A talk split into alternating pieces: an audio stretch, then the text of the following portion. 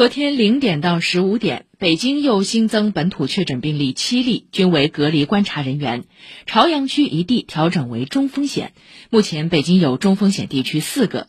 从九号到昨天十五点，北京涉天堂超市酒吧聚集性疫情已累计报告三百二十七例感染者，涉及十四个区和经开区。目前，北京警方已经对天堂超市酒吧相关负责人以涉嫌妨害传染病防治依法刑事立案侦查。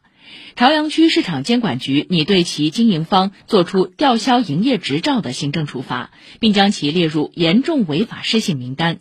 北京各区各部门正在开展社会面疫情风险的大排查工作。